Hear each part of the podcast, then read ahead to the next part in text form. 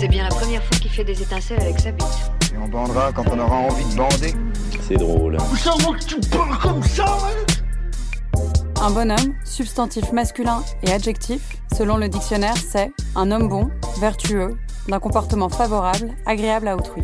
Alors pourquoi quand on entend? Ils vont voir si je suis pas un bonhomme On a l'impression que ça veut dire autre chose. Bonjour, c'est Victoire de la Maison Neuve et vous écoutez Bonhomme, le podcast sur les masculinités du magazine GQ. Avant de commencer, on aimerait vous parler de la nouvelle eau de parfum de Lacoste, Matchpoint. On vous en parle parce que Lacoste nous accompagne en sponsorisant cet épisode, mais aussi parce qu'on n'a pas pu s'empêcher de faire des parallèles entre l'univers du parfum pour hommes et nos discussions sur la masculinité. La masculinité se réinvente et pour notre plus grand plaisir, les marques de parfum semblent le faire aussi. Matchpoint évoque ce moment où l'occasion, la tentative, se transforme en accomplissement. On pense bien sûr au domaine du sport, mais aussi à tous ces moments où l'on doit s'armer de confiance pour réussir, et quel que soit le domaine. Pour ça, la force est parfois un atout, mais le reste du temps, l'audace, l'instinct et la finesse d'esprit comptent pour beaucoup. Et vous Quels sont vos matchpoints Ceux qui vous rendent fiers Et quelle a été votre force à ce moment-là? Qu'est-ce qui vous a permis d'avoir cette confiance si précieuse pour réussir? Ce sont des questions que nous avons posées à l'humoriste Tristan Lopin, choisi par Lacoste pour représenter les valeurs du parfum, aux côtés de comédiens, sportifs, entrepreneurs, créatifs, mannequins, des talents sous toutes leurs formes. Leurs points communs, l'audace, la finesse, la confiance en eux, l'instinct, mais chacun à leur manière. Et tout de suite, Tristan Lopin nous donne sa définition du bonhomme. Un bonhomme? Ah, j'aime pas trop le nom, hein. ça fait vraiment... Euh, ça fait très masculinité toxique direct un bonhomme, euh, pour moi, dans l'imaginaire collectif, j'imagine que c'est un mec très, très viril et euh, un peu brusque, quoi. Euh, un bonhomme, pour moi, en tout cas, c'est pas, c'est pas quelque chose qui m'excite, en tout cas.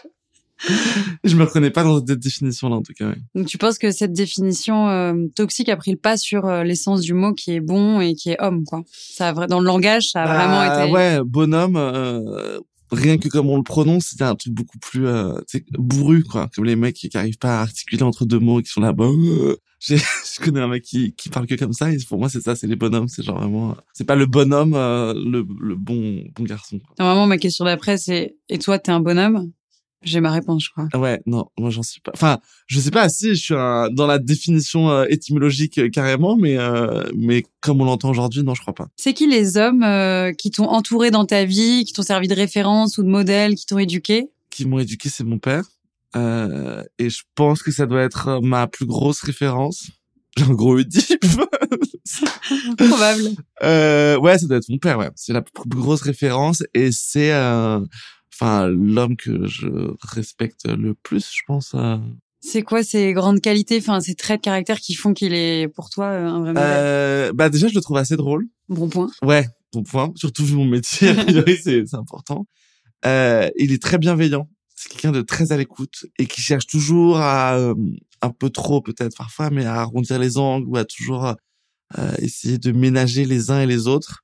Et il écrit très bien c'est peut-être la seule raison pour laquelle j'ai envie de me marier. C'est parce que mon père a fait tellement de discours incroyables pour mes deux sœurs que du coup, euh, je me dis, en fait, si je l'ai pas vraiment, ça va être la grosse frustration, quoi. Est-ce qu'il y a des traits de caractère que tu as repris de ton père ou d'autres que justement t'as pas forcément envie d'avoir, tu t'identifies pas du tout? Bah, euh, malheureusement, je crois qu'on choisit pas tellement les traits de caractère qu'on hérite de ses parents. Euh, mais de mon père, ouais, je crois que, bah, déjà, ce besoin d'écrire, euh, et je crois de pas trop mal écrire, j'ai dû l'hériter de lui j'essaie toujours d'être assez bienveillant envers les gens. Euh, voilà. Et après, euh, j'ai forcément hérité de petits défauts, en tout cas que je considère comme des défauts chez lui. C'est que, par exemple, il met toujours euh, beaucoup, beaucoup de temps à expliquer un truc très, très simple. Il me laisser des messages de 2-3 minutes pour m'expliquer qu'en fait, Noël, on va pas le faire le 24 ou le 25 parce que c'est compliqué. Mais euh, je veux dire, entre temps, il t'aura parlé du, de son boulot, du boulot de ma mère, de mes deux sœurs, de mes nièces euh, et de Pâques qui arrive aussi deux mois après. Quoi. Et toi, t'as ça aussi. Et moi, parfois, je peux un peu, euh, ouais. En fait, c'est, je pense que c'est dans sa bienveillance, il a besoin de de justifier pourquoi est-ce que il aborde certains sujets ou pourquoi est-ce que tu vois, il te dit que ça serait pas possible à ce moment-là. Et moi, je dois, j'ai un peu ce truc-là aussi. De, je veux que les gens sachent que si je dis ça, c'est parce que j'ai de bonnes raisons derrière. Donc, on balance toutes les raisons, euh, à ce qui est très long. En, parlant de ton père, euh, là, c'est plus de l'ordre physique. Est-ce que tu lui associes un timbre de voix? Est-ce que tu lui associes une forme d'intonation, un style, une senteur? Qu'est-ce qui renvoie de l'extérieur, euh, comme des Madeleines de Proust associées à lui? Il a euh, déjà physiquement, il a plein de petites pattes doigts. Il a les yeux assez rieurs. A l'impression que je parle d'un crush, c'est terrible. Ensuite, c'est de ma faute, c'est la façon dont je pose la question. non, non, mais il a, ouais, il a les yeux assez rieurs. Et donc, il a ce truc assez sympathique euh, directement. euh, Enfin, il dégage quelque chose de très sympathique, je crois. Et euh, ouais, à la limite, dans la voix, l'odeur, non, je dirais pas. Non, euh, écoute, il sent plutôt bon, mais bon, il met du parfum, donc a priori, j'ai pas son odeur corporelle. Ça t'est euh, arrivé de vouloir porter le même parfum que lui ou de porter des affaires euh, en commun comme euh, certaines filles ont pu faire avec leur mère? Est-ce que ça arrive ouais, moi j'ai des fringues de mon père dans ma penderie que je devrais lui rendre, mais que je lui rends pas Et que tu portes? Et que je porte de temps en temps, ouais. Ouais. Pas, euh, mais ouais, je pense inconsciemment, j'imagine dans des, dans des moments où j'ai besoin d'être un peu rassuré ou quoi. J'en ai pas beaucoup, j'en ai avoir deux trois, mais ouais, j'aime bien. Et les femmes dans ta vie, est-ce que ça a été des modèles aussi? Est-ce que euh, tu t'es identifié à elles ou euh, Euh, ouais, bah alors là, du coup, il y en a un petit peu plus. Il y a ma mère déjà, évidemment. Je crois que les 30, peut-être les quatre femmes euh, auxquelles euh, j'ai pu m'identifier, c'était euh, bah ma mère, Britney Spears, Isabelle Huppert et Simone Veil. On est vraiment sur un panel assez très, large, je très sais bien, large. il y a de la liberté. Voilà. T'étais quel genre de petit garçon? Ah là là. en fait, le but c'est de me faire chialer. C'est ça. euh, non, j'étais un petit garçon. J'étais un petit garçon très timide, genre euh, vraiment un peu maladif, très, très renfermé. Timide dans quelle situation? À l'école euh, À l'école, mais de manière générale, un peu partout en fait. Je pense que je me sentais pas vraiment à ma place. euh, Après, c'était il y a longtemps, donc j'ai pas euh, de souvenir exact de ce à quoi je pensais à ce moment-là. Mais je sais que j'étais quelqu'un de très renfermé, ouais. Et t'étais dans ce qu'on attend d'un petit garçon euh, aux âges euh, où on en attend des, des choses euh, inconsciemment? Pff, euh, franchement, euh, j'en sais rien parce que j'ai l'impression que ce qu'on attend d'un petit garçon à la base, c'est euh, d'être, je sais pas, de jouer au foot, euh, d'être un peu turbulent. c'est un peu le cliché qu'on a des quand les gens disent ce truc horrible de c'est un vrai petit mec. C'est un petit garçon souvent qui court partout, euh, qui euh, qui joue au foot et qui euh, fait beaucoup de bruit, quoi. Donc pas toi. À moi, pas du tout. Je pense que j'étais un garçon euh, très sage. J'imagine que c'est pas désagréable, mais Ouais. euh, mais ça cache. parents, non. euh, quand c'est trop pendant trop longtemps, ça cache quelque chose. Et tu te sentais différent des autres ou c'était pas un questionnement que t'avais? Si vraiment, je pense que je me sentais pas du tout euh, à ma place, quoi. Je me sentais, euh, j'avais l'impression de venir un peu d'une autre, d'une autre époque. Ou en tout cas, souvent, je sais que je me suis fait la réflexion. Je me suis dit, en fait, euh, ton moment entre guillemets, ça sera plus tard. C'est comme si j'étais euh, déjà plus vieux dans ma tête et que en fait les enfants, l'environnement autour de moi euh, me traitaient pas comme euh, j'aimerais être euh, considéré, quoi. On a parlé de ton père, mais comment ta masculinité s'est construite aux âges où on est à l'école et on est confronté à d'autres garçons? Est-ce que c'est une question que tu te posais? Est-ce que tu avais des références communes avec des garçons de ton âge ou avec des filles de ton âge? Est-ce qu'il y avait des codes que Euh. tu t'intégrais ou justement euh, que t'intégrais pas du tout et que tu voulais pas intégrer quoi? Bah, euh, il y avait, enfin, non, après, je- non, moi j'ai toujours eu plus de copines filles, de toute façon. Donc, euh, la masculinité, je l'ai pas tellement appréhendée, parce que pour moi, du coup, je j'avais pas l'impression de m'identifier à euh, tous ces mecs que je voyais euh, euh, jouer au foot ou avoir cette espèce de, de dégaine un peu, euh, tu sais, du mec qui rentre quelque part et qui impose son, euh, Mais c'était douloureux ou c'était serein justement de dire ah bah j'ai pas envie d'être comme ça donc Bah, euh, c'était un peu douloureux parce que forcément, je me faisais un peu charrier, euh, pas tellement à l'école primaire, un peu, mais c'était rien de dramatique. Mais je sentais que euh, clairement, je faisais pas partie du, du gang des des mecs, quoi. Mais du coup, j'ai pas eu tellement à m'identifier à une certaine forme de masculinité parce que moi, j'ai plus recherché euh, des modèles euh, d'émancipation en fait. Donc, euh, par exemple euh, bah en fait, alors exemple un peu chelou peut-être, mais euh, Britney, qui a été vraiment un truc. euh, Enfin, je me souviens très bien de la première fois où je l'ai vue dans ce clip euh, Baby One More Time. euh. déjà, moi, j'adorais danser petit. Je dansais dans ma famille. euh. C'était vraiment un espèce d'exutoire parce que j'étais très très renfermé. C'était le seul moment où genre j'explosais un peu. Et euh, et de voir cette nana, euh, je sais pas, euh, genre hyper euh, sensuelle euh, et très assumée, etc. pour moi, c'était vraiment un modèle. J'étais là, mais c'est, fou de pouvoir faire ça. Je rêverais de pouvoir faire ça. Et je pense que intimement, je me disais, il y a un truc en moi, un peu comme ça. Bon, très très extrapolé chez elle. Mais euh, voilà. Et en fait, euh, au fur et à mesure des années, euh, de ses chansons, etc., elle a évolué d'une manière où en fait, moi, ma sexualité, mon émancipation à moi, mon acceptation de qui j'étais, était assez bien euh, timée par Ouais. rapport à sa carrière à elle, en fait. Tu vois, je sais pas, euh, euh, Toxique, c'était 2003, moi j'avais 16 ans, donc c'est quand même le moment où euh, on découvre un peu euh, son corps, le- Mhm. la sexualité, ou en tout cas on a envie, quoi, on a le, le désir qui commence à monter.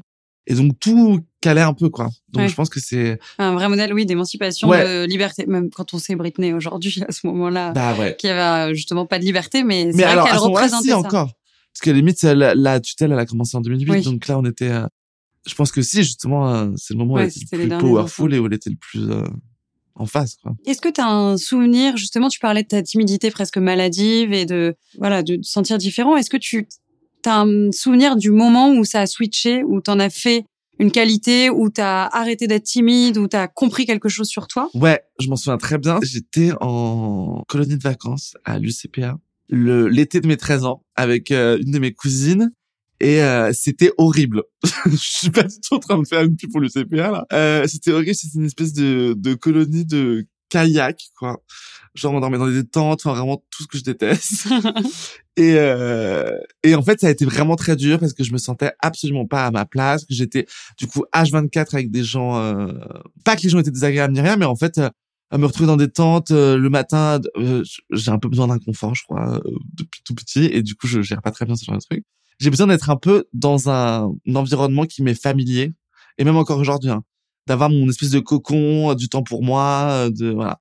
Et en fait, je pense que le truc a tellement été intense à gérer émotionnellement pour moi que euh, j'ai commencé un jour, je me souviens très bien, j'ai bouffé une tablette de chocolat euh, Lindt aux noisettes parce que j'ai un problème avec le sucre.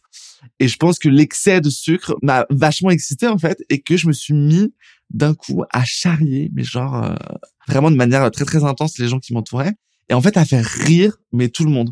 Et je sais pas secrètement comment ça s'est fait, mais je pense qu'il y a une espèce de surplus d'informations comme euh, le, la goutte d'eau qui fait déborder le vase et euh, où je me suis dit en fait euh, j'ai basculé le truc dans l'autre sens en fait. Et du coup euh, j'ai trouvé le moyen de charrier les gens et de faire rire les autres. Et en fait à partir de ce moment-là euh, quand t'as chopé ce truc-là tu deviens le roi du monde hein. parce que T'es du coup plus jamais redevenu timide? T'as toujours utilisé non après j'ai toujours outils? un truc de timidité euh, à plein de moments euh, je me sens pas à ma place j'ai l'impression de et je me renferme et tout. Mais en tout cas j'ai ce truc et quand tu comprends ce truc vraiment c'était l'année de 13 ans à partir de ce moment-là j'ai commencé à devenir en fait euh, populaire un peu quoi au collège au lycée euh, après j'étais plus du tout le petit garçon que Ouais, C'est dingue. que j'avais été ouais. Et euh, du coup, je, je fais un parallèle avec euh, Matchpoint, le parfum Lacoste euh, que tu représentes. Et dans la campagne du parfum, on entend Arnaud Valois, le comédien, qui parle d'un matchpoint de sa vie, un moment fort, un moment clé où il a provoqué son destin. Donc c'était en rapport avec un rôle où il a appris à jouer au tennis. Est-ce que tu as des matchpoints comme ça? On vient de parler d'un moment clé où il y a Ouais. une situation que tu as retournée. Est-ce que tu en as d'autres, des moments où tu avais une forme euh, d'un obstacle ou un objectif devant toi qui était grand et tu as mis en œuvre euh, plein de choses, plein de qualités Bah euh, Pour, euh, ouais, enfin moi à la base j'ai fait une j'ai fait une école de cinéma parce que je voulais être réalisateur euh, depuis tout petit. Et euh, je suis parti un an à New York, j'ai bossé en tant que costumier sur des films et tout. Et je suis rentré à Paris pour être costumier et en fait c'était un milieu très compliqué. Moi j'avais j'allais au, taf avec la boule au ventre alors que j'ai fait des films très chouettes hein. Mais vraiment c'était un peu une angoisse et un jour j'ai fait un film avec euh, un court-métrage avec Bérangère Krief et elle m'a dit euh, elle a lu des textes que j'écrivais et elle m'a dit mais tu devrais trop monter sur scène alors que moi j'avais fait un peu de théâtre au lycée mais rien de voilà. et alors que vraiment ma plus grande peur dans la vie c'est le regard des autres enfin vraiment c'est une angoisse terrible et ben en fait je me suis dit ah pourquoi pas? Et j'ai commencé à monter sur scène et à écrire des textes pour la scène etc et c'est à ce moment-là que enfin voilà le match point il est vraiment là c'était de Et qu'est-ce qu'on se dit euh, On accepte et on se dit après j'ai pas le choix. Euh, au moment de monter Bah, sur scène, Non, c'est juste qu'en fait, j'ai commencé à apprendre un peu des cours euh, de one man show. Enfin, en gros, c'était des cours de théâtre mais qui me permettaient de d'avoir une deadline. C'était une fois par semaine et du coup, j'avais une deadline pour écrire et avancer en fait. Et puis un jour, je joue un de mes textes et puis en fait, c'est le moment où je me dis mais j'étais habité par une peur euh, atroce et en même temps, je m'étais jamais senti autant à ma place en fait. Et après, je me suis dit bon, euh, je vais tester de faire un plateau. Euh... Je sais même pas comment est-ce que j'ai pu faire ça à l'époque, parce qu'aujourd'hui, rien que d'aller faire un plateau, alors que je suis quand même plus, euh... je devrais me sentir plus légitime ou quoi, euh, c'est un enfer. Mais euh, je suis allé faire un plateau et en fait, ça s'est bien passé. Et c'est le moment où je, où en fait, je pense que au lieu d'avoir peur au quotidien du regard des autres dans mon travail, euh, de me sentir illégitime, là, en fait, je choisis un moment. Je me dis, bon, bah là, pendant 7 minutes ou pendant une heure et quart devant des gens pendant mon spectacle, et ben c'est le moment où que je choisis pour dire ok là vous allez me juger mais c'est ok parce que c'est moi qui l'ai choisi. Ouais, le fait de toi provoquer. ouais de moi choisir euh, euh, cette angoisse là je l'ai mais euh, je vais la canaliser je vais choisir le moment où elle va m'envahir mais au moins ça sera un exutoire quoi. Et puis je choisis ce que je dis. Oui, a priori. Oui, vaut mieux. c'est moi qui ai écrit quoi donc euh,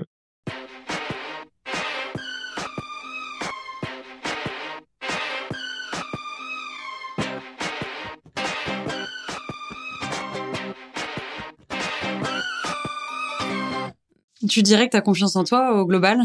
Ça va ça vient quoi c'est je dirais pas que euh, j'ai une confiance en moi euh, constante quoi. Il y a des moments j'imagine où j'en ai parce que sinon je ferais pas ce métier là et en même temps je pense que c'est un mélange à la fois de, manque de confiance et de d'ego qui fait que on arrive à monter sur scène etc euh, confiance en moi non vraiment je pense pas. Mais euh, je, je je pense que je crois en moi peut-être. Je suis capable de faire des choses et que souvent mon manque de confiance euh, euh, m'empêche d'y aller et que je me mets régulièrement des coups de pied au cul en disant écoute euh, vas-y sinon il se passera rien. Est-ce que t'es quelqu'un de sensible? Ah ouais. Ouais. Et à quoi tu le, tu le traduis? Comment ça se traduit la sensibilité chez toi? Et ben parce que j'arrive à parce que je- en fait j'ai souvent envie de pleurer quoi.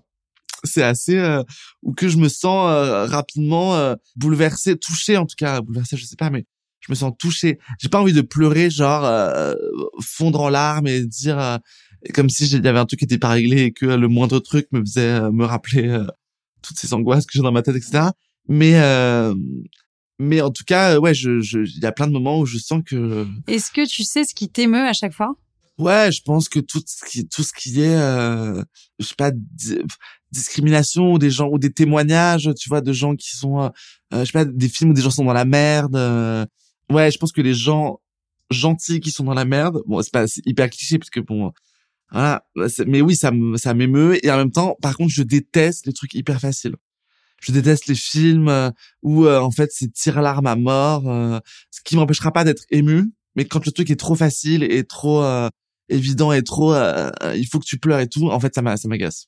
Tu te souviens de la dernière fois où t'as versé une larme ouais, ouais écoute je crois que c'était avant-hier quand euh, j'ai écouté ce, cette chronique d'une euh, chroniqueuse de France Inter dont je n'ai pas le nom euh, qui parle d'une euh, d'une afghane Aïcha euh, qui avec lesquelles elle a communiqué sur Twitter et qui devait quitter le pays dans un avion et et qui a pas pu le faire voilà. Et elle a fait une chronique je sais pas qui en tout cas l'extrait dure deux trois minutes et franchement c'est c'est glaçant quoi. Et puis enfin de par la situation de par euh, pour les femmes les les enfin la condition de l'homme de manière générale les conditions humaines euh, les femmes les les homosexuels enfin je veux dire toutes ces minorités entre guillemets je le dis parce que je le mimais mais Oui. vu que c'est un podcast on va pas comprendre Ça veut dire c'est des minorités de pouvoir, parfois de ouais, parfois non, de mais pouvoir. c'est ce qu'on parfois appelle de- des minorités, alors qu'on devrait pas, mais en tout cas des, des gens qui sont opprimés euh, encore plus que l'être humain de manière générale, euh, que l'homme. Est-ce que, en parlant d'hommes, est-ce que tu peux dire que ta vision des hommes a changé au cours de ta vie? Ou t'as l'impression d'avoir une lucidité très tôt à ce Des sujet-là? hommes avec un petit H alors. Ouais.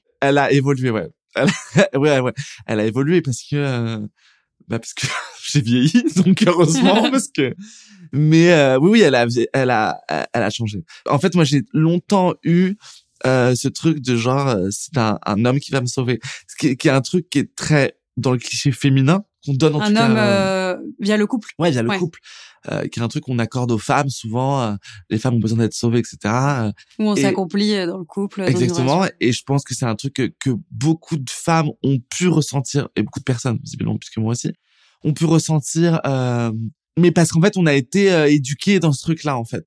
Enfin, moi, j'ai, du coup, je me suis vachement plus identifié euh, au genre féminin quand j'étais plus jeune. Euh, les princesses Disney, tous ces trucs-là, etc. Parce que j'avais le sentiment d'avoir une sensibilité plus proche de ces Mhm. personnages-là. Euh, et du coup, forcément, euh, je me disais toujours, bah, euh, je serai sauvé, je serai heureux le jour où il y aura un mec qui voudra bien m'aimer. Ce qui est horrible. Et il y a le mariage. Tu nous as parlé du Et il mariage. y a le tout mariage. à l'heure. Et ce qui est horrible, en fait, ça marche pas du tout comme ça. Pour personne. Et euh, je pense que euh, c'est le jour où mon premier amoureux m'a quitté, celui grâce auquel j'ai écrit mon premier spectacle, où ça a été un cataclysme, mais genre terrible dans ma vie. Vraiment, j'ai eu l'impression, je me souviens le jour où il m'a quitté, c'était Inception. J'avais l'impression que les, les immeubles s'écartaient et s'écroulaient autour de moi. Et en même temps, c'est le moment où j'ai réussi à, à savoir qui j'étais en fait. Et c'est marrant parce que c'était un mec qui était très très ambitieux. Je l'ai rencontré au lycée. C'était quelqu'un qui a fait des études de droit, qui était euh, limite, euh, qui voulait faire de la politique. Enfin, il y avait vraiment un truc euh, très à gauche. Et je trouvais ça, j'étais très admiratif de de, de ce mec qui voulait changer les choses. Et, et en fait, le jour où il m'a quitté, enfin à partir de ce moment-là, j'ai vraiment trouvé ma voie et je suis devenu limite plus ambitieux que lui en fait aujourd'hui. Ouais, tu peux toi changer les choses voilà, et ce qui n'est pas, pas un problème du le- tout. Enfin, je veux dire, chacun fait ce qu'il veut et on a le droit de changer. Mais euh, et en fait, du coup, c'est moi qui suis devenu plus euh, plus euh, j'ai envie de faire grave des trucs et T'as pas besoin de demander à l'autre de le faire Ouais, voilà. si tu veux le faire. et donc je pense que quelque part il m'a libéré de de ce truc là quoi. J'imagine qu'il y a plein de choses sur lesquelles je j'en suis pas sorti mais euh, Est-ce que euh, bon, t'as forcément subi des idées reçues euh, quand t'étais euh, enfant, etc. Est-ce qu'aujourd'hui, avec ton métier, le fait d'être exposé, est-ce que c'est les mêmes? Est-ce que t'en subis plus? Ou est-ce que ça aide aussi une forme d'acceptation euh, chez les autres qu'il n'y avait pas forcément avant? Je- en fait il y y a des deux quoi. C'est-à-dire que c'est c'est il y, y en a à la fois moins parce que du coup vu que je suis quelqu'un d'assez engagé euh, bah du coup les gens euh, c'est pas qu'ils osent pas c'est juste que du coup il y a je, je pense qu'on on me on c'est pas mais on, on me sollicite pour euh, euh, des événements des choses euh, des boulots euh, euh, En accord avec ce ouais que en accord avec ce que je dégage. Donc forcément euh, je côtoie des gens qui sont euh, bah, dans la même veine que moi en tout cas dans la même ouverture d'esprit euh, à essayer de pas genrer etc et en même temps paradoxalement il y a des projets sur lesquels euh, parce que j'assume le fait d'être homosexuel bah du coup euh, on va bon, on m'a déjà dit euh, je te propose ce rôle euh, euh, bon je suis désolé c'est un rôle d'homosexuel. Et il y a ce truc de dire donc t'es désolé mais tu le fais quand même. Et parce qu'en fait bah comme les gens te connaissent sous ce prisme d'être homosexuel enfin en tout cas de l'assumer je veux dire et ben du coup Ça colle à rien d'autre. bah ouais on va te donner ça en fait alors que t'as envie de dire bah euh, je sais pas j'ai l'impression que pour un, un acteur euh, je sais pas qui serait un comédien qui serait blanc euh, hétéro euh, euh, cisgenre bah euh, le prisme est vachement plus euh, enfin en tout cas la sexualité d'un personnage hétéro est vachement moins mise en avant dans un film que celle d'un tu vois Oui, et eux d'ailleurs peuvent jouer des rôles et ouais, et homosexuels. ouais, par contre, il et- n'y a pas de, de ouais. problème, ouais. Donc, euh, il y a de tout, quoi. Je dirais que je, je, me sens- pas stigmatisé pour autant. Euh, au- autre sujet dont on n'a pas encore parlé, enfin t'en as parlé, mais moi je t'ai pas posé de questions en rapport avec ça, c'est la créativité, parce que tu t'écris et que forcément c'est au cœur de ton métier. T'as quel rapport avec la créativité? Est-ce que c'est euh, quelque chose de facile pour toi? Est-ce qu'il faut que tu te mettes en condition? Est-ce que c'est quelque chose d'heureux, de douloureux? Comment C'est quoi ton, Alors, ton c'est rapport à plutôt ça? douloureux, hein, en général. Euh, mais on dit que les humoristes sont des clowns tristes. Donc, euh, euh, c'est plutôt, en tout cas pour mes spectacles, c'est assez douloureux. Euh, Dépendance affective, vraiment, je l'ai écrit euh, à la base. J'avais juste écrit des textes qui étaient d'une tristesse infinie. Et en fait, j'ai juste changé le prisme euh, du truc pour en faire quelque chose de, de drôle. Comment on arrive déjà à ça Bah parce qu'en fait, si tu veux, il y a un moment donné où euh, quand t'écris il m'a quitté, euh, euh, je suis qu'une merde, maintenant personne ne m'aimera, etc. En fait, le truc est drôle. Quand tu le relis avec Quand le tu le relis avec ouais. du recul, quand t'as digéré le truc, tu te dis euh, en fait voilà. Donc tu relis et tu dis ok on va en rajouter, euh, là on va machin, euh, qu'est-ce qui m'avait sorti, enfin et donc tu tu relates les faits mais en en prenant du recul, tout est drôle, vraiment quoi. Et, et irréprochable, pareil, j'étais je prenais des notes, j'étais, je, je je sortais de deux ruptures amoureuses de l'enfer, j'étais en confinement, j'étais seul, euh, c'était vraiment le bad quoi. Et j'écrivais des trucs, euh, enfin voilà, vraiment j'étais pas bien et tout, j'écrivais, j'écrivais, j'écrivais. Et puis à un moment donné, je me suis dit, je, je l'ai relu et je me suis dit, waouh, c'est genre noir de ouf, mais euh, mais c'est drôle. Et en fait, euh, toutes ces angoisses, ces névroses, elles vont parler aux gens en fait. Et si tu regardes en arrière, professionnellement, mais peut-être euh, humainement aussi, même si c'est quand même forcément lié, c'est quoi ton, ce dont tu es le plus fier en termes d'accomplissement de toi, euh, de projet euh, Est-ce que tu as une fierté euh, Bah euh, ouais, ma plus grosse fierté, je pense, c'est euh, bah déjà d'avoir que ça fonctionne, je veux dire que ça que ça marche et que euh, ça ait marché euh, euh, grâce à un premier spectacle euh, et un deuxième spectacle que j'ai écrit moi en fait. C'est-à-dire que ce truc-là vient de moi euh, et pour quelqu'un qui manque cruellement euh, d'assurance, euh, c'est quand même très galvanisant de se dire que euh, on a rempli des grosses grosses salles avec quelque chose qui qui me touchait, qui m'avait fait beaucoup de peine, etc. Et que les gens s'y sont identifiés. donc ouais, c'est c'est très ouais, je suis fier de moi pour ça. Ouais. Autre sujet, l'apparence physique. Ouais. C'est important pour toi? Euh, c'est important pour moi, c'est important. La tienne en tout cas, ouais, pas ouais. pour les gens que tu rencontres. Ouais, ouais. les gens moches, je les déteste. Euh, non, euh, les, les fringues à la limite, être bien dans mes fringues euh, et d'avoir le sentiment d'être un peu, euh, un peu apprêté, pas non plus de manière excessive parce que euh, tu vois, je suis en jean et en t-shirt, ça va. Mais en tout cas, de me dire d'être habillé en fait. De respect pour les. Ouais, autres. voilà. Est-ce que tu as des complexes liés à ton apparence physique ou t'en as eu? Si, bah moi j'ai eu un peu le truc avec la perte de cheveux, etc. Mais après moi j'ai commencé à les, à les perdre en fait très tôt. Donc euh, en fait euh, ça ça a un peu stagné et finalement ça bouge plus trop aujourd'hui. Donc euh, donc finalement plus trop. Enfin j'ai accepté les poils parce que j'ai commencé à en avoir assez jeune et que du coup les gens pointent toujours du doigt quand à 16 17 piges voilà. Enfin, quand on a et quand on n'a pas aussi. Ouais.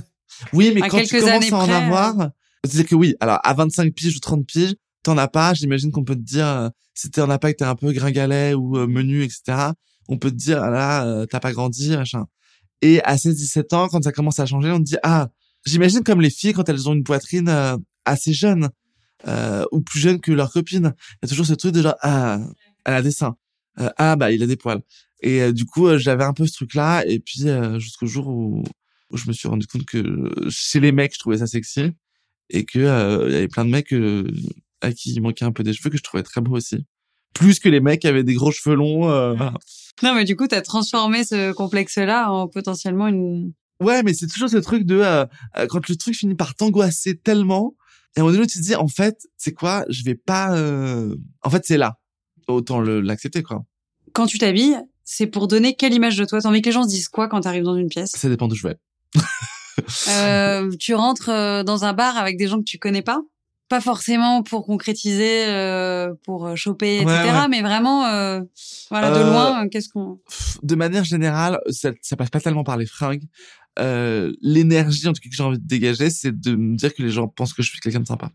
Enfin, ouais, de me dire, euh, j'aime l'idée que quand j'arrive dans une pièce, les gens se disent ah c'est cool. Et, euh, et pour la partie parfum, parce que c'est un sujet dont je parle pas souvent dans Bonhomme, Ouais. mais euh, là c'est complètement euh, l'occasion de le faire. Et en plus, je pense que ça, ça, ça veut dire plein de choses. Ouais. Mais quand tu te parfumes, t'as envie que ça renvoie quoi? J'ai envie que ça renvoie quoi? Déjà, je déteste les parfums qui embaument la pièce. Genre, les gens, ils sont passés, tu entends leur, sans leur parfum pendant trois heures après. J'aime bien que le parfum, ça soit comme euh, quelque chose qui se fasse plutôt partie de mon odeur corporelle. Par exemple, ce que j'adore, c'est que souvent, enfin, il y a des années de ça, je portais un autre parfum que j'ai porté pendant très très longtemps et les gens me disaient ah à chaque fois que je le sens c'est ton odeur et j'adore le fait que euh, l'odeur du parfum la senteur du parfum ça soit pas genre le parfum mais ça soit que les gens se disent ah mais ça ça sent Tristan Et du coup, quand ça sent Tristan, t'auras envie que ça sente quoi? Et ben euh, j'aime bien que ça sente un truc un peu euh, doux un peu chaud et euh, un truc un peu rassurant quoi.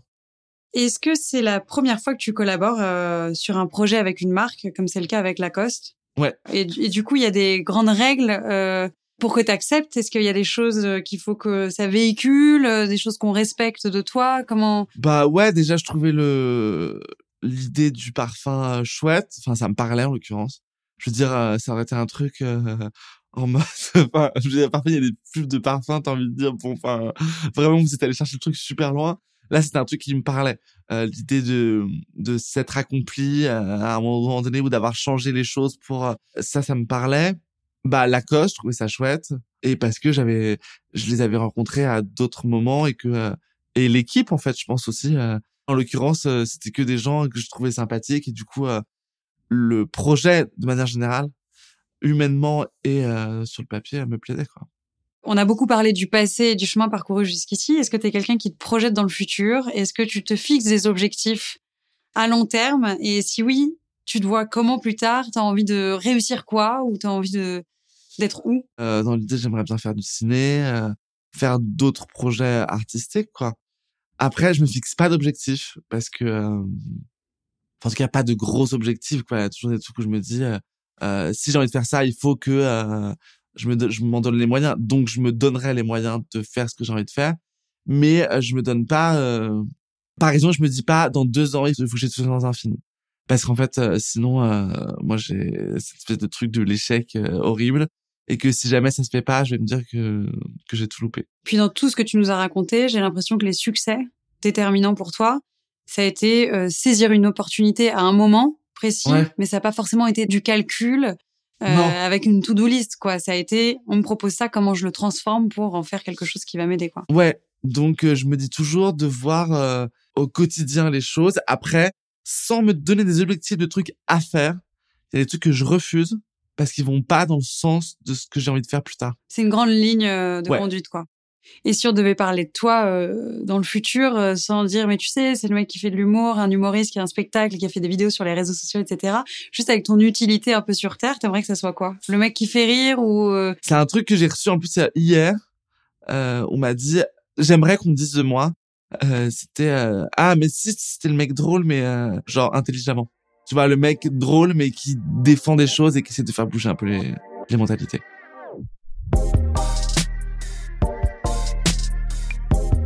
Si vous avez aimé et que vous écoutez Bonhomme sur une appli de podcast, n'hésitez pas à lui mettre 5 étoiles et à commenter. Si vous écoutez sur Audible ou Spotify, c'est super, partagez. Si vous écoutez sur YouTube, vous pouvez liker, partager et commenter. On prendra le temps de vous répondre. C'était Victoire de la Maison Neuve et on se retrouve dans deux semaines pour un prochain épisode de Bonhomme. À bientôt!